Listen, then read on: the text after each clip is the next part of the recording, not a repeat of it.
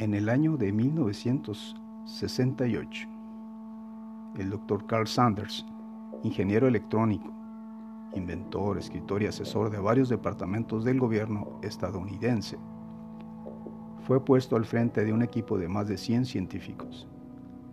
El objetivo del proyecto era el diseño de un microchip que sustituyera las funciones de la médula espinal para los casos de rotura por accidente. Los patrocinadores del equipo querían rentabilizar la inversión económica del proyecto y sugirieron al grupo de científicos que buscara otros usos posibles para ese microchip.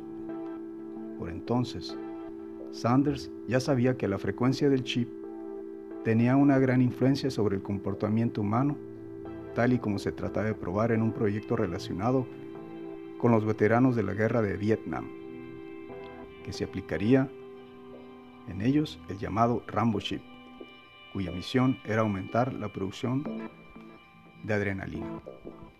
En las últimas fases del proyecto, el gobierno instó a Sanders a que estudiara la posibilidad de emplear ese microchip como soporte electrónico para datos de identificación de personas al estilo del ya utilizado con animales.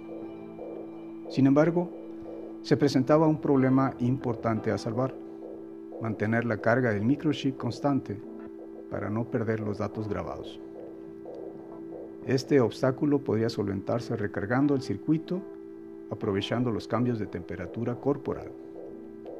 En esta línea, Sanders descubrió dos lugares del cuerpo humano donde la temperatura cambia con mayor frecuencia, la frente y el dorso de la mano derecha, las zonas ideales para implantar el microchip.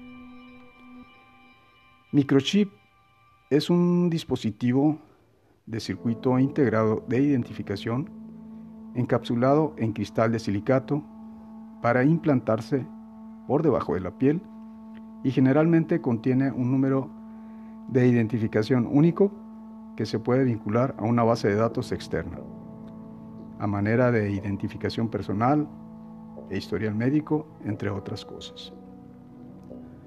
Una curiosa coincidencia nos remite a las referencias bíblicas de Apocalipsis 13, versículo 16, donde nos dice, ha logrado asimismo que a todos, grandes y pequeños, ricos y pobres, libres y esclavos, se les ponga una marca en la mano derecha o en la frente. Curiosa coincidencia. ¿Ustedes qué piensan amigos? Yo lo que puedo comentarles es que si negamos en la ignorancia, seremos esclavos de la mentira.